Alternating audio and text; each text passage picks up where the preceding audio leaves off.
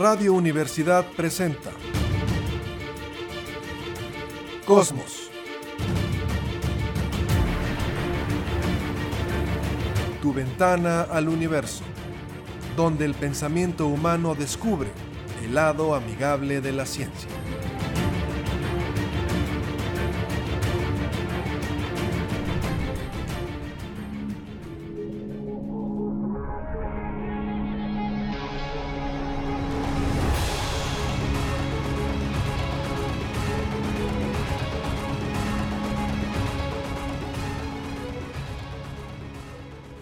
¿Qué tal? ¿Cómo están? Muy buenas tardes, bienvenidos a Cosmos, tu ventana al universo, por supuesto, con muchísimo gusto en el 88.5 de frecuencia modulada en San Luis Potosí, Radio Universidad. Saludos esta tarde. Jessica Mena, ¿cómo estás?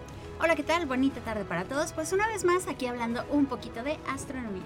Capitán Cristian González del Carpio, ¿cómo estás? ¿Qué tal? Un saludo para todos. Eh, regresando de la hora llamado Golfo de California, Marley Cortés en nuestro proyecto Veleristas del Desierto con Jessica precisamente. Nos tocaron noches de muchas estrellas para navegación por astronomía en un velero en el mar de Cortés. a simple vista. Sí, por eso, pero aún con los binoculares vas a estar ahí. Sí, sí un poquito. Pero es increíble la visión de la Vía Láctea. Es, sí, está bien. Antes se podía ver aquí saliendo a la presa, pero alguna vez nos dijeron ya es muy inseguro, no vayan para allá. Entonces, no sé. Que ni tanto, ¿eh? Porque la verdad es que cuando estábamos en la uni, en la facultad, podíamos salir, llevábamos ahí el cajón de muerto, el telescopio, lo subíamos hasta arriba de la cortina. Muchas noches las pasamos así y regresábamos y como si nada. ¿Hace cuántos años? Bueno, hace un buen rato. Pero, por ejemplo, últimamente he ido y también, o sea, no, no está así como feo. Yo me acuerdo que está exactamente igual que en ese tiempo. Eh, en fin de semana sí, a lo mejor hay ahí gente tomando un poco y eso, pero tampoco mucho... mucho sí, uno va en grupo, es relativamente seguro y, es el espectáculo real, maravilloso de la naturaleza, en este caso del cielo. Sí, de hecho con que vayan dos o tres coches es bastante seguro y ya, sin problema, unas, no sé, ocho personas y no pasa nada. Y otro lugar que también está muy padre, donde se ve el cielo muy bien, sobre todo el cielo del sur, es la Cañada del Lobo. Ahí también todavía se puede apreciar un poco de la Vía Láctea y se puede ver las estrellas y las constelaciones del sur, sobre todo ahorita en esta temporada que ya estamos llegando al cielo de invierno, entonces pues se va a ver cada vez mejor. Con Orión, el Can Mayor, el Can Menor, espectáculos increíbles. Gente que añade lobo ahí, una persona que eh, aquí ya tiene en tanto tiempo, conoce uno de, de todo. Una persona me dijo que trabajaba en Los Hombres de Negro y que ahí bajaban naves y que una vez le tocó a él y a no sé cuántos ir a como a tapar las cosas, como a pues, lo que hacía, ¿no? Will Ocultar evidencia. Sí, llegar con el neuralizador. ¿Te acuerdas cómo se llama? Con el, sí, con el, con el, aparatito para borrar la memoria. Y este, sacar con grúas a ciertas personas y naves ahí en Cañada de Lobo. Entonces dije, bueno, pues a la próxima me invitas, ¿no? Pues sí. Ponerse un traje negro, pues no está muy complicado, ¿verdad? Ajá. Ya si no creen que somos hombres de negro, van a creer que somos de alguna funeraria, pues bueno. No pasa nada. No pasa nada, pero bueno. Mucha información, a ver qué le parece. Empezamos rápidamente, ahorita platicaremos del evento que está este sábado. Así es. Sí. Pero, a ver, para... Vamos a empezar con esta, a ver qué les parece. Eh, un documental que estuve viendo en estos días de James Cameron. Eh, bueno, Jim Cameron porque es mi amigo, entonces yo le digo Jim. Jim Cameron. Y él, aunque es un documental viejo, es del 2018, se llama James Cameron, la historia de la ciencia ficción, pues repasa con varias personalidades lo que sería pues este género en el cine. Fíjense nada más, James Cameron con nueve películas ha recaudado, recaudado más de 6 mil millones de dólares. Nada más hablando de taquilla nueve películas. Sin que vean el internet, ¿cuáles son las nueve películas de James Cameron? Avatar. A ver, una, ¿qué otra? Mm, Terminator. Terminator, ¿qué otra? Sin que vean el internet. a ver. Nadie está viendo Titanic. el Titanic, 3, ¿qué otra? o sea, otra eh, Terminator 2, o sea, sí. Son, secuelas, ajá. O sea, no, no, no, pero a ver. Por ejemplo, tenemos que llegar a nueve. Es Terminator, Terminator 2, en orden más o menos. Después, Pues las dos o tres que hay de Avatar, no, ¿no sé. se acuerdan una con Arnold Schwarzenegger? Depredador. Mentiras verdaderas. Ah, Ah, mentiras ya. verdaderas. Tres. Después viene más o menos. ah, No, se me está olvidando. El Abismo. Entonces, Terminator 1, El Abismo, Terminator 2, Mentiras Verdaderas. No lo estoy viendo, ¿eh? Ajá. Está saliendo aquí. Lo está- están ustedes de testigos, ¿no? Y, y tú estás de testigo que nosotros No, no, tampoco. tampoco. Titanic, que sale. Después Avatar 1 y 2. 7. Y me falta. La primera que hizo. Él era una persona que. Pues era. Así lo voy a poner. Truck driver. Era un trailero. No estudió comunicación. No estudió en la Facultad de Ciencias de la Comunicación. No estudió cine en la UNAM o en California. Él era trailero y dijo: Me voy a ser director de cine. Renuncia a su chamba y se va a ofrecer, oiga, soy director de cine, debe una película, yo soy director, soy director. Nadie lo pela y por fin alguien lo contrata y hace una película que se llama Piraña 2. Malísima película, pero es de culto porque es de James Cameron. Ajá. Lo corrieron, lo recontrataron, no tenía para comer, vivía en su coche, la mamá le mandaba cupones del McDonald's porque con una hamburguesa, el cupón te daban dos, es lo que comían todo el día. O sea que una hamburguesa de McDonald's sí es horrible, imagínense fría. Al cabo que nunca patrocinan nada de esos cuates.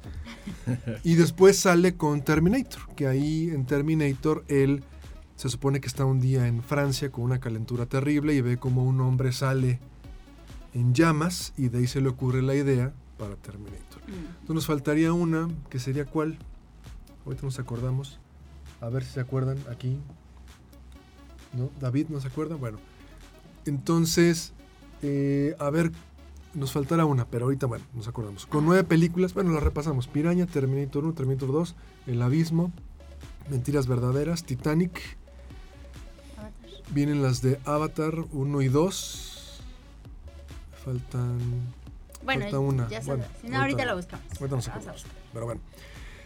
Y entonces él entrevista a Steven Spielberg, que estamos hablando de este documental, James Cameron, la historia de la ciencia ficción, y Steven Spielberg le cuenta que fue a ver al cine 2001 Una Odisea del Espacio de Stanley Kubrick en el cine, que la vio 18 veces en el cine. Ok. Dice que quedó, pues obviamente, totalmente impactado, le marcó la vida. Comenta Steven Spielberg, fue la primera vez que en el cine sentí una experiencia religiosa. ¿Cuál nos faltaba? Alien. Alien el regreso. Claro. Alien ajá, 2, sí, exactamente. Alien 2. Fue la primera vez que sentí una experiencia religiosa. Steven Spielberg al ver 2001 Odisea del Espacio. Dice que en una de esas 18 ocasiones se para un muchacho, unos 18 20 años, empieza a correr hacia la pantalla y empieza a gritar, es Dios, es Dios. Y se acerca a la pantalla queriendo atravesar la pantalla. Bueno, todo el mundo se quedó así como, Ajá. pues presta para andar igual. Y tiene 55 años esta película. Si no la han visto las nuevas generaciones, creo que no la han visto. Ustedes no han visto Odisea del Espacio. 2001 Odisea del Sí. Bueno, es Ah, que sí. están estudiando ciencias de la comunicación. Es de culto Entonces, ahí. Ahí sí, 2001. Ujú. No sé cuántas veces la haya visto usted, se la recomendamos. Es muy densa, es muy complicada. Yo como a la quinta vez la empecé a entender, no había internet. Aquí los muchachos ahorita entran en internet y ya le... Explicación de 2001 y ya, antes no había nada. Uno sacaba el VHS, lo ponía. Sí saben que es un VHS, ¿verdad? Sí, sí están estudiando ciencias de la comunicación. Preséntalos, preséntalos. Entonces nos aquí- acompañan eh, Emilio y Emilio David. y David. Bueno, gracias, en controles. Entonces, hasta como la quinta vez, como que uno empieza a entenderle, como que uno empieza a decir, creo que sé, por aquí va.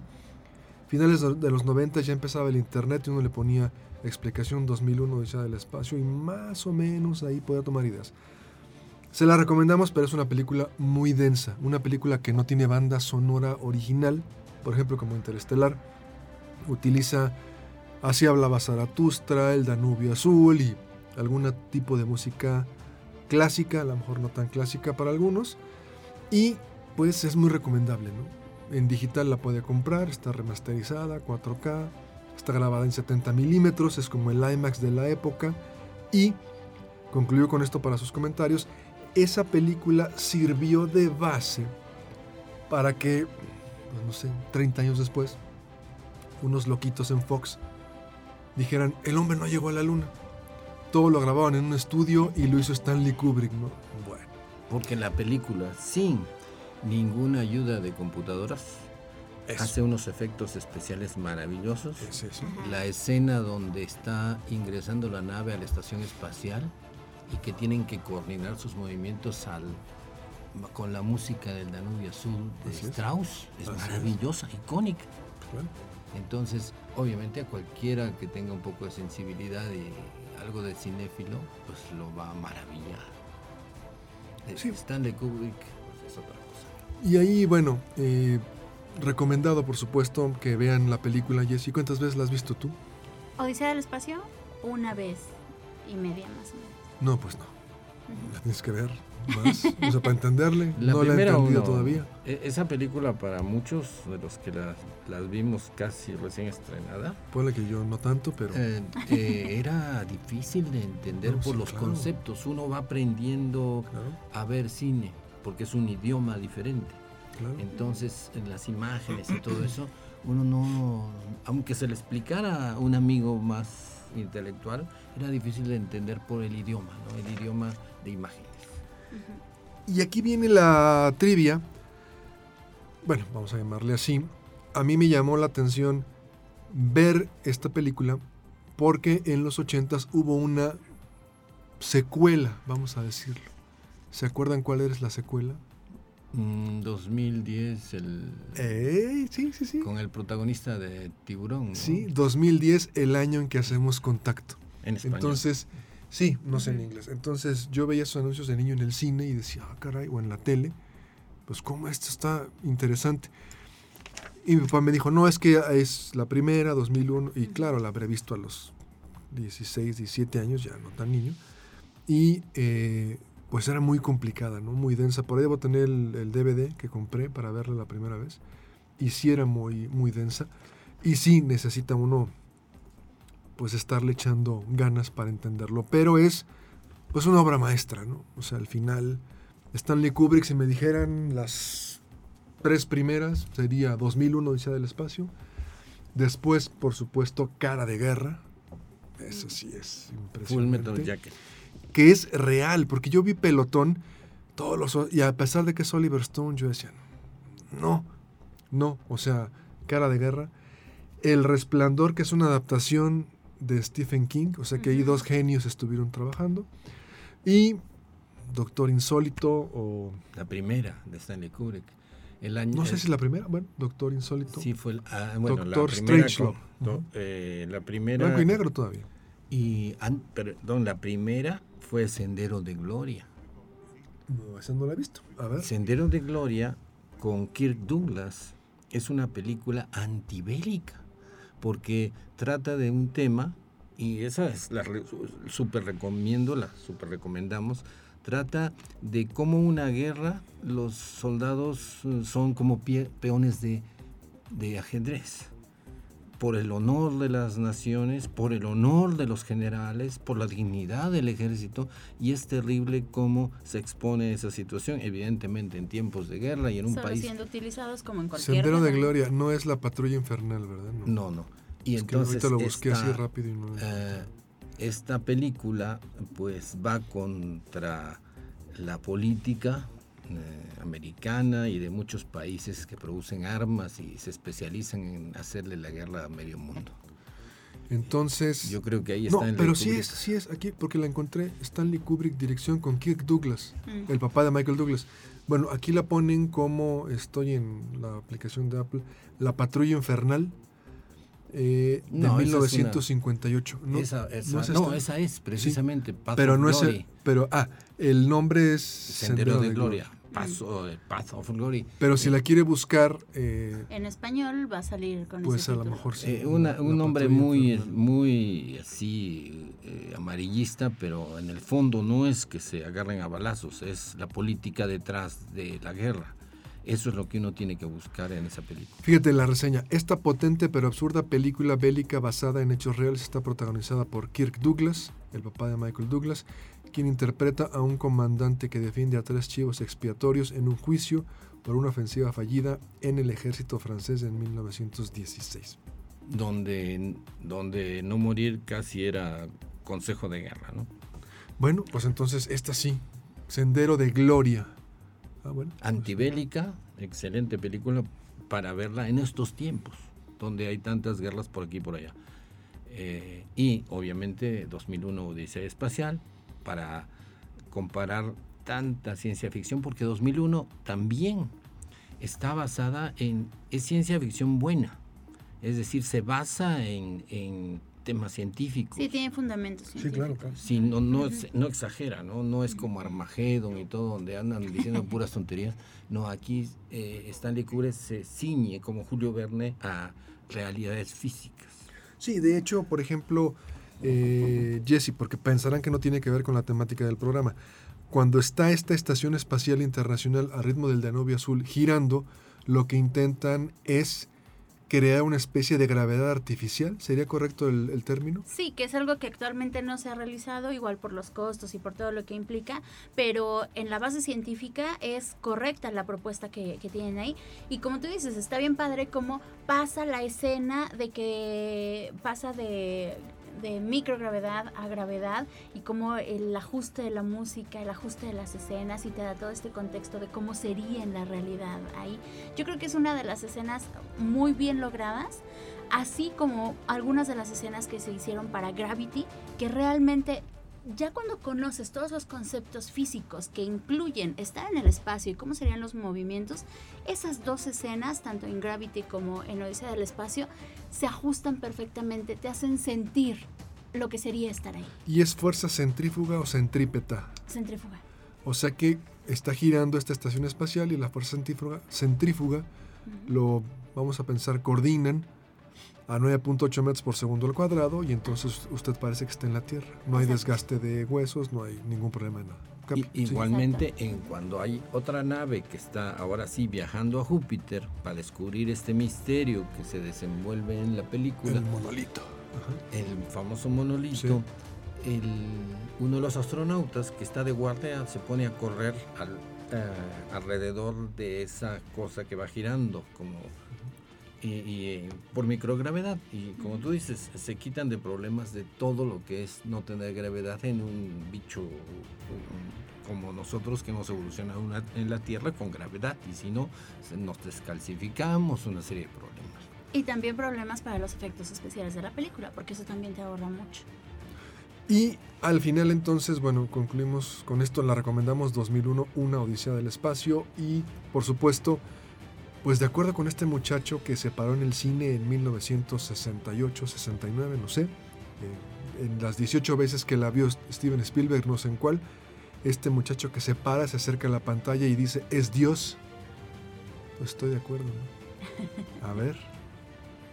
Eh, pues sí, sí, eh, cuando uno se apasiona por algo, es como en el fútbol, uno ve jugar a, determinados jugadores y eh, siente que, está viendo una divinidad. O el tenis, el tenis. Tú que viste a John McEnroe, por ejemplo, ¿no? aventando la raqueta y haciendo ahí escándalo, pues también no. A ti que te gusta el tenis, por ejemplo. Sí, no se diga a todos los, a, Federer, a Roger Federer, a Djokovic, a Nadal, el español. Uno ve maravillas y todos los, todos los espectadores pagan cientos de dólares por verlo jugar, porque obviamente sienten eso y eh, esa pasión de hacer esas jugadas maravillosas con la raqueta y la pelota. Jesse, platícanos por favor, antes de que se nos vaya el tiempo, el evento que tenemos este sábado en el Museo Laberinto. Sí, este sábado 25 que viene, pues va a haber la Noche de las Estrellas, la tan esperada Noche de las Estrellas que año con año se festeja. Eh, Porque no había habido, ¿no? El evento. El año pasado sí hubo. El año pasado sí hubo, sí. Eh, también se hizo ahí en el laberinto. Y eh, bueno, los tiempos de pandemia obviamente no, pero pues bueno. Em, sí, este año igual va a ser en el laberinto. Em, va a haber muchas actividades, como cada año vamos a tener pláticas, vamos a tener talleres, va a haber observación astronómica, va a haber muchos telescopios que van a estar ahí dispuestos en los patios del museo para que se pueda observar. Tenemos buenos objetos para observar, ahorita por ejemplo se está viendo Júpiter con una muy buena calidad, alto en la noche. y se puede ver pues la luna, eh, que es lo que más se trata de garantizar, ¿no? A veces si estamos dentro de la ciudad pues los objetos pequeñitos no se distinguen muy bien o las constelaciones, pero si está la luna por ahí, eso te salva de la observación, incluso si hubiera un poquito de nubes.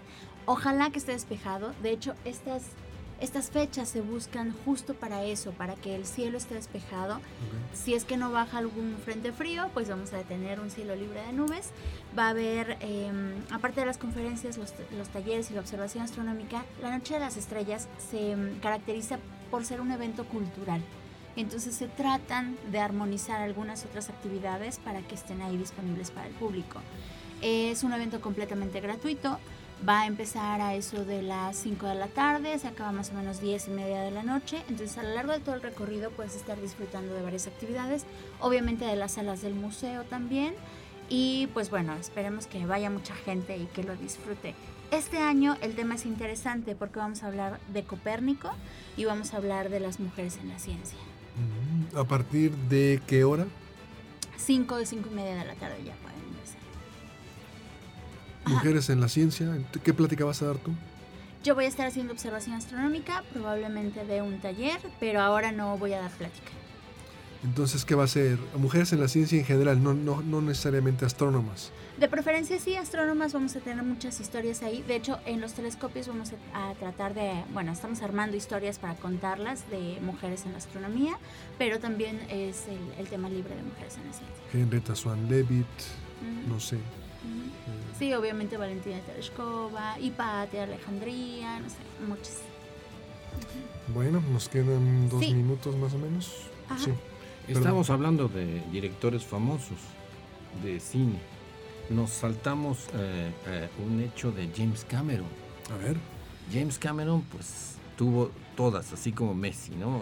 Ganó Óscares, ganó millones, etcétera, etcétera. Así como Rusia, ¿no? El primero en... Eh, sí, eh, James Cameron era, es eh, famoso y será famoso como un director de cine reconocidísimo por todos. Pero no se quedó ahí. James Cameron, como cuando hizo los descensos para ver las escenas, imaginar las escenas en Titanic, eh, se imbuyó en el aspecto de la exploración submarina y bajó eh, a la fosa de las Marianas. Él como explorador. Otros dicen, eh, yo me quedo aquí, yo los veo bajar. No, él se subió al submarinito ese que aguanta toda la presión del mundo y, y bajó personalmente y fue el tercero en bajar a los 10.900 metros de profundidad de la fosa de las Marianas en las Islas Marianas en el Pacífico, que es el lugar más profundo de la Tierra. Que no es común en un director, ¿verdad? Que eh, eh, eh, no, pero él pues ya está más allá de eso y dijo, yo quiero vivir la vida intensa, no solo quiero no solo quiero... No estamos proyectando. Claro, por supuesto, ¿no? es estar ahí, no solamente como cualquier em, aficionado al cine quiere estar ahí, y él dijo, pues voy a estar ahora, me lanzo y qué terrible que pasara la última desgracia para los que bajaron al Titanic, pero él sí se arriesgó. Ocho horas duró en su bajada, imagínense la subida otras tantas. James Cameron, explorador de las profundidades, no solamente eh, cineasta. O sea que no nada más al Titanic, bajó a la fosa de las Marianas. no, el Titanic ya era más o menos fácil, entre comillas, pero él dijo, yo quiero, yo quiero hacer La experiencia completa. Qué bárbaro, mi respeto. Claro. Pero es que ahí la diferencia son los sistemas de seguridad ah, que tienen, ¿no? Y toda la preparación que tienes para un viaje como tal. Sí, bueno, pero no es común, nos quedan 30 segundos, de un director que diga, eh, ah, pues no nada más es el dinero, los Oscars, la fama, Hollywood, el teatro chino o el teatro Kodak, como se llame ahorita, ya no tengo idea, sino decir pues las cosas a las que él puede tener acceso, ¿no? Entonces, pues también es interesante, ¿no? Y eso no lo sabía. La tercera persona en bajar, un director de cine. Imagino que los primeros dos fueron científicos. Los primeros dos fueron de la Marina de Estados Unidos en un experimento, pero él fue con otro, dos, entonces era el tercero o el cuarto, para fines prácticos es lo mismo. Perfecto. Vámonos a una pausa, estamos en Cosmos, tu ventana al universo, una pausa breve y volvemos.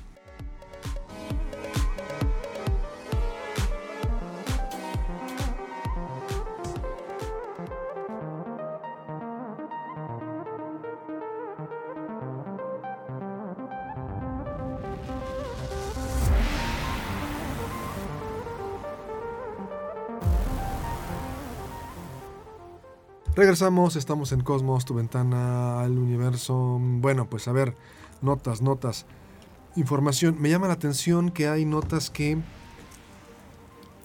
es mm, algo que ya sabíamos, pero que le agregamos más conceptos, más información a la nota. A ver, empezamos con esta.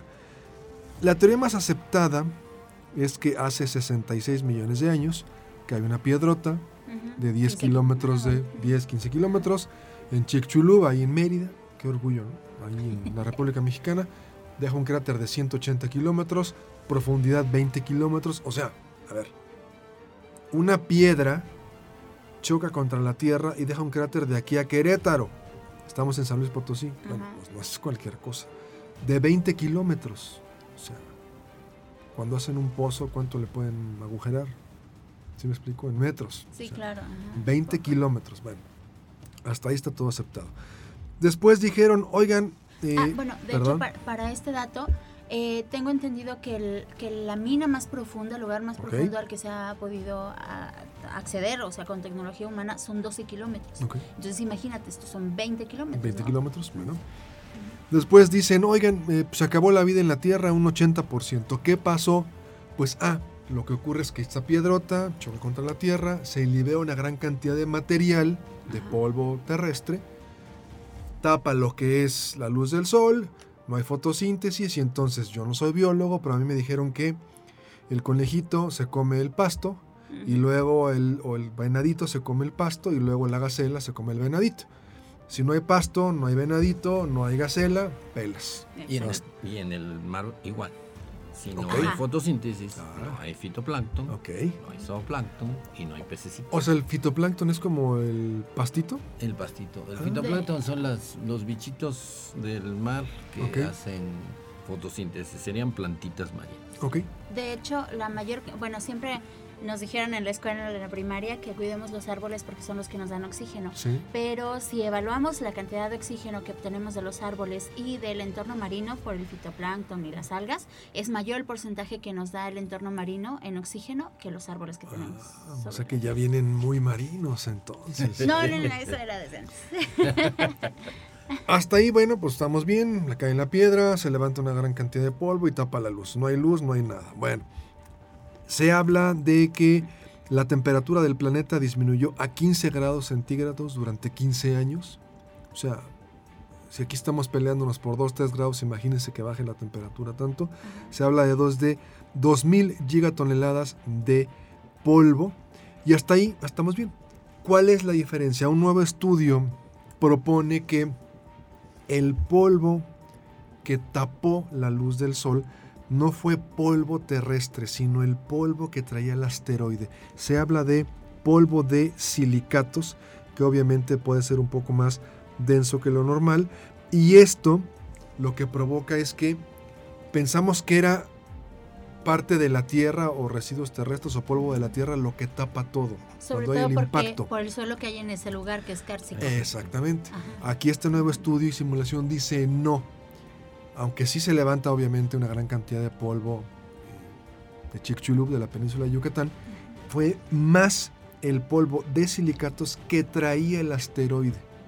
Lo que- o sea, él ya traía su propio polvo a la hora que explota o choca, una buena cantidad de este asteroide se deshace, se levanta y es más el polvo del asteroide lo que provoca esta, pues vamos a llamarle noche perpetua durante una buena cantidad de años, que el polvo que se levanta de la Tierra. Entonces se agrega más información a lo que ya sabíamos.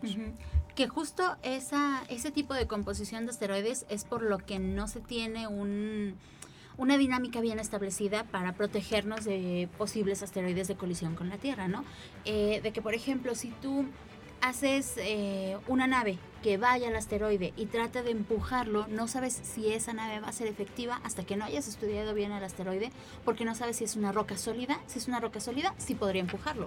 Pero si es una roca que no tenga mucha densidad, que más bien son como escombros ahí aglomerados, entonces llevar una nave para que lo empuje no serviría de nada porque tendría que tener como una especie de red para englobarlo todo, entonces no se podría hacer.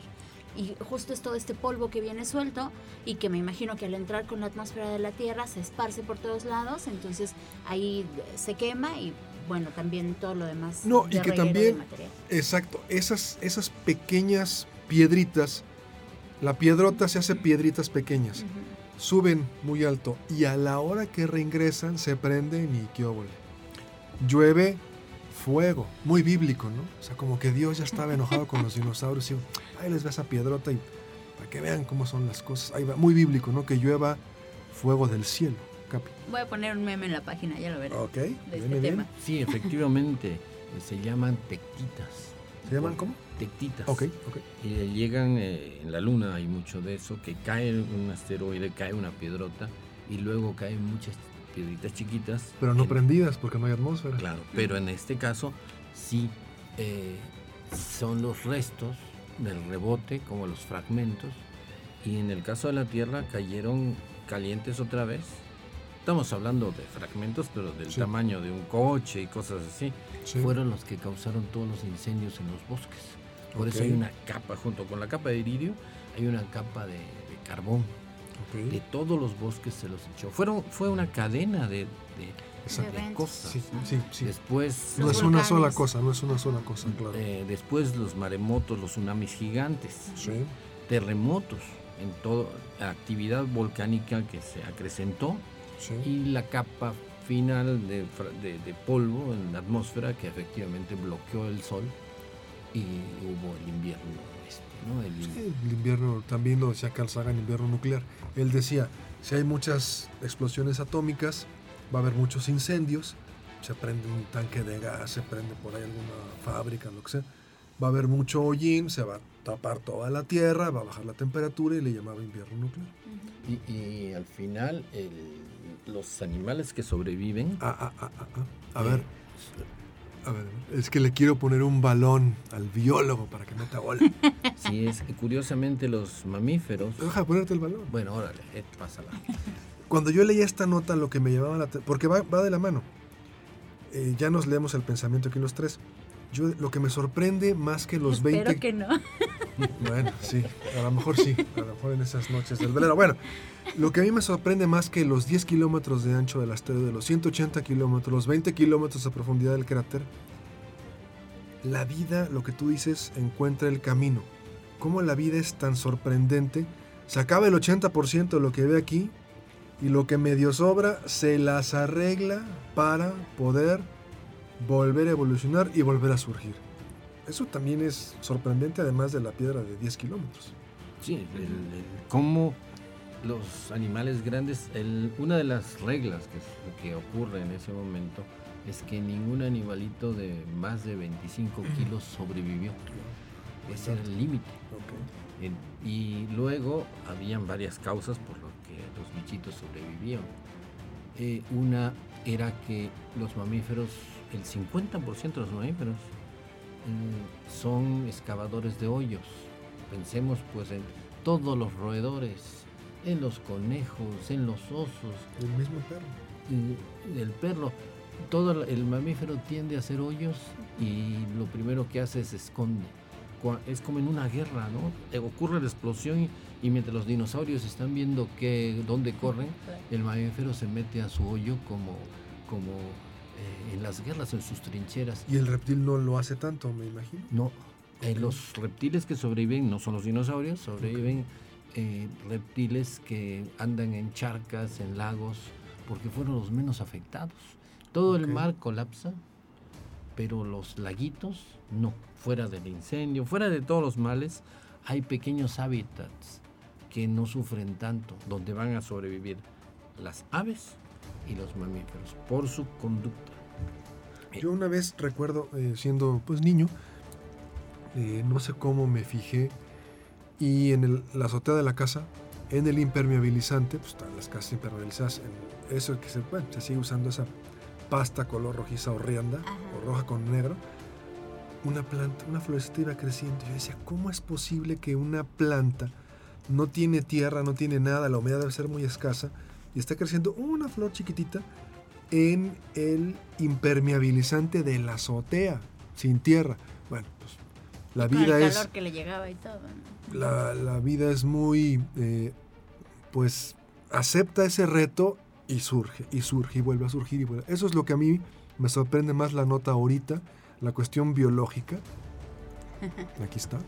Eh, sí, Que, que lo, que lo demás, ¿no? Lo hemos dicho siempre, este es un planeta dinámico. Erupciones volcánicas, terremotos, tsunamis, movimiento de placas. Es terrible. Nosotros en nuestra vida pequeñita eh, somos testigos de cantidad de catástrofes. En un millón de años hay millones de catástrofes. Y la vida anda por ahí. La vida en, en este planeta es eh, sobreviviente. La semillita que tú dices vivía porque cada semillita eh, no solamente trae el DNA, sino trae reservas de comida Sí. para que la semillita de entrada tenga algo que alimentarse, ¿no? Sí. Eh, eh, tiene receptores de humedad, receptores de sol. La semillita ahí donde uno la ve está llena, es, parece un robot chiquito para decidir cuándo se la juega y echa las hojitas. Y, y todos esos receptores están dentro de la semillita chiquita. Es asombrosa, la vida, tienes razón, cualquiera que se la pone a ver a detalle eh, se sorprende y, y no digamos de los animalitos. Si la- una planta puede hacer eso, que además la planta saca sus hojitas y con solo un poco de agua y luz solar vive, ya es una maravilla. ¿no? La, la vida es maravillosa realmente y, y vale la pena. Cuando uno la estudia y se mete, termi- termina de maravillado en maravillarse. De hecho, también eh, por eso lo platicábamos eh, otro día, que mm, por eso es que todos los mamíferos somos omnívoros, ¿no? Finalmente, en ese tiempo que cayó el asteroide, aparte de que se metían en sus madrigueras y todo para poder sobrevivir, y eran animales chiquititos, pues tenían que entrarle a todo, lo que sea que los alimentara. Entonces, prácticamente la mayoría de los mamíferos que existimos ahora en el planeta podemos entrarle a todo, comer de todo, incluso carne, carne cruda. Claro que fue un súper beneficio el fuego y el poder cocinarla y Claro. te liberabas de muchas enfermedades y todo, Claro. pero de poder comerla, la podemos comer y la podemos digerir. Bueno, yo no me quiero acordar de una carne tártara que me puso peor que el exorcista, pero bueno. Bueno, ya ahí depende pasó. de nuestras debilidades en, el, en la vida moderna. Ahora, en esta misma tónica, en esta misma tónica, eh, otra nota que a ver qué les parece. Vámonos igual, es información que ya tenemos, pero que vamos de alguna manera eh, agregando más cosas, ¿no? A lo que a lo que ya sabíamos. A ver qué les parece. Empezamos, empezamos con esto. A ver, ¿cuál es la teoría? Bueno, antes de eso, nuestro planeta, la Tierra, hay sismos, hay temblores. Entonces, con el avance de la tecnología, fuimos poniendo sismómetros, que son aparatitos pegados a la Tierra, que miden la cantidad de intensidad de un temblor. Gracias a eso, hemos podido más o menos saber cómo es la composición interna del planeta. Porque si se- genera un temblor aquí, esperamos que no. que Van a decir mis compañeros, ¿cómo es posible tocar madera? Eso es pseudociencia. Bueno, Aparte no es madera. para que no me vayan a echar la culpa a mí. Pero ocurre un temblor en las costas de Oaxaca y sale esa onda sísmica por el otro lado de la Tierra. Entonces, checas dónde se inicia, dónde sale del otro lado y más o menos vas creando un mapa interno de la Tierra. En ese mapa interno, a unos 3.000 kilómetros de profundidad, debajo de África Occidental y del Océano Pacífico hay dos chipotones, hay dos protuberancias que ya están más o menos identificadas. Cuando las ondas sísmicas pasan por esos chipotes, se tardan más de lo normal. Entonces, los científicos dicen, esos chipotes tienen una composición química distinta Ajá. al manto normal de la Tierra. Ahora, para que vean por dónde voy. Jesse, ¿cuál es la teoría más aceptada de la formación de la Luna? Que fue un objeto que llegó e impactó con la Tierra. La teoría del gran impacto, ¿no? Exacto. Un objeto del tamaño de Marte. de Marte Ajá. que llamaban TEA, La Tierra la decían Gea, una Tierra ahí que todavía no terminaba de solidificarse. Choca este meteorito, eyecta una gran cantidad de material y la Luna sería una mezcla de Tea y Gea, o sea, de Sí. el objeto de Marte y de la Tierra. Más y o la menos. Tierra también, porque se supone que también un poco de ese núcleo Ah, quedó aquí. Entonces ya viste la nota. Porque eso es precisamente lo que propone este geólogo chino. Qian Yuan Los chinos andan con todo. se le ocurrió que era una eh, idea muy loca, pero publica este documento, este paper, donde dice, ok, la teoría hasta donde llegábamos era, choca un objeto muy grande, la Tierra se desprende y se forma la Luna. Pero ahorita, esos chipotes que están adentro de la Tierra serían parte del material de TEA. La Tierra no estaba totalmente solidificada. Imagínense una gelatina que todavía no se cuaja. Entró este objeto como cuchillo en mantequilla. Se genera una gran cantidad de... Se eyecta gran cantidad de material. Pero por la densidad, parte del material se va hacia el fondo del manto y ahí se solidifica y ahí se queda. Entonces, parte de ese planeta, planetoide o objeto, como le quiera llamar, que choca contra la Tierra, está ahí metido, incrustado.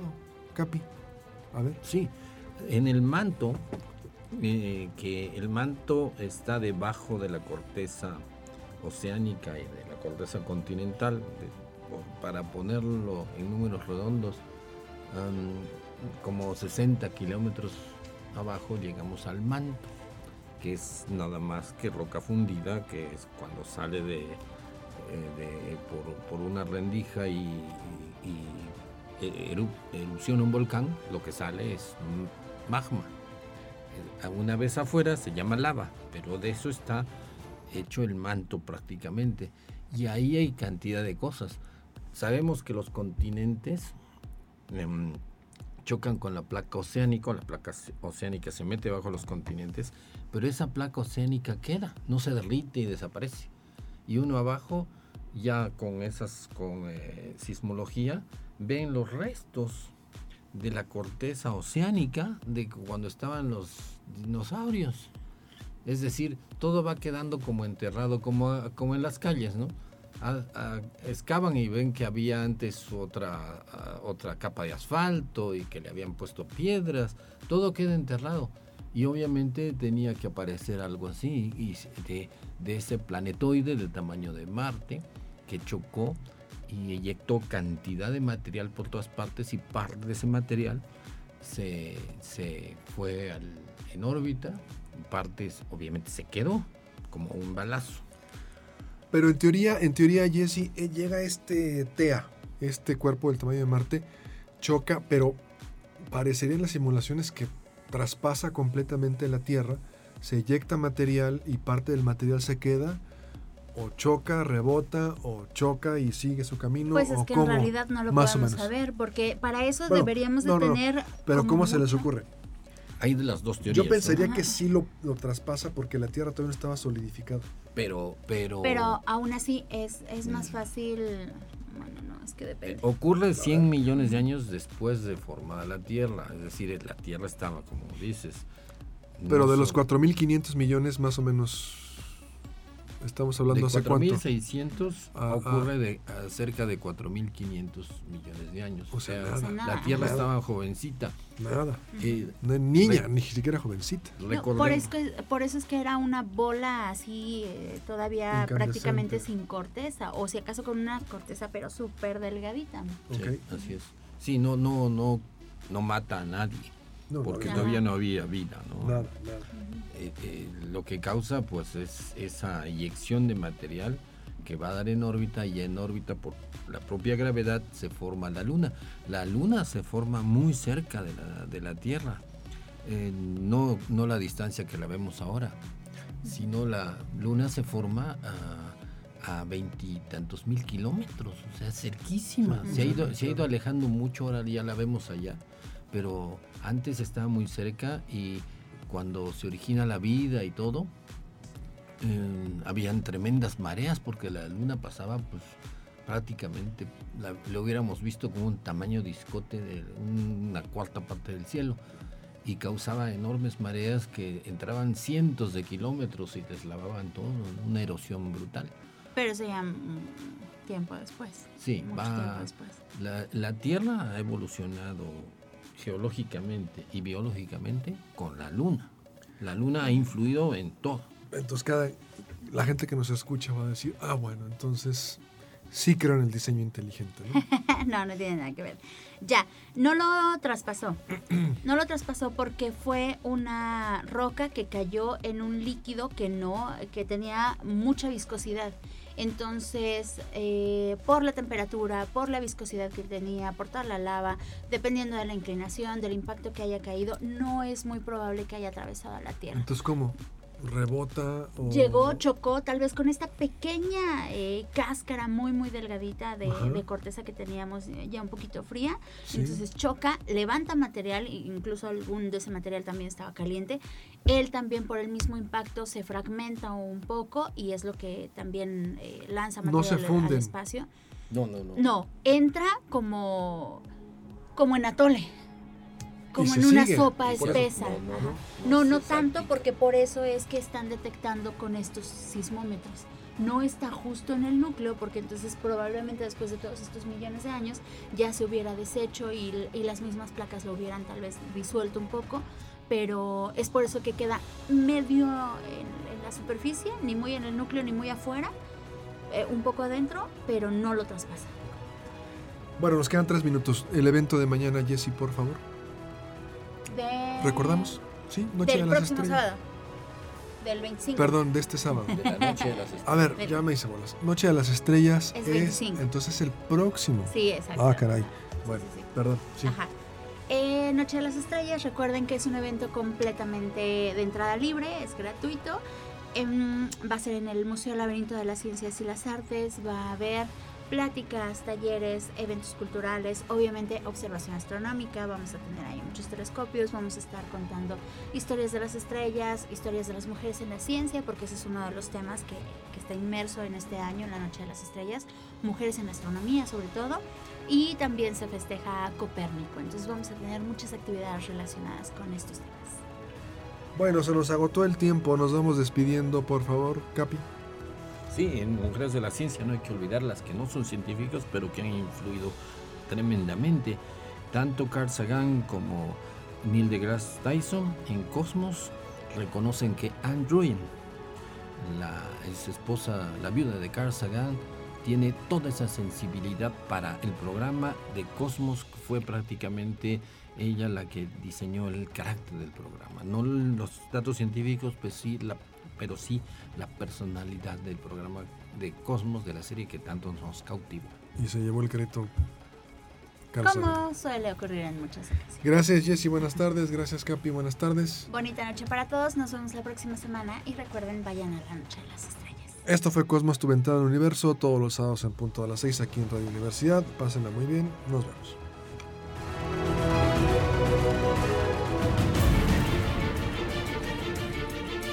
Radio Universidad presentó Cosmos.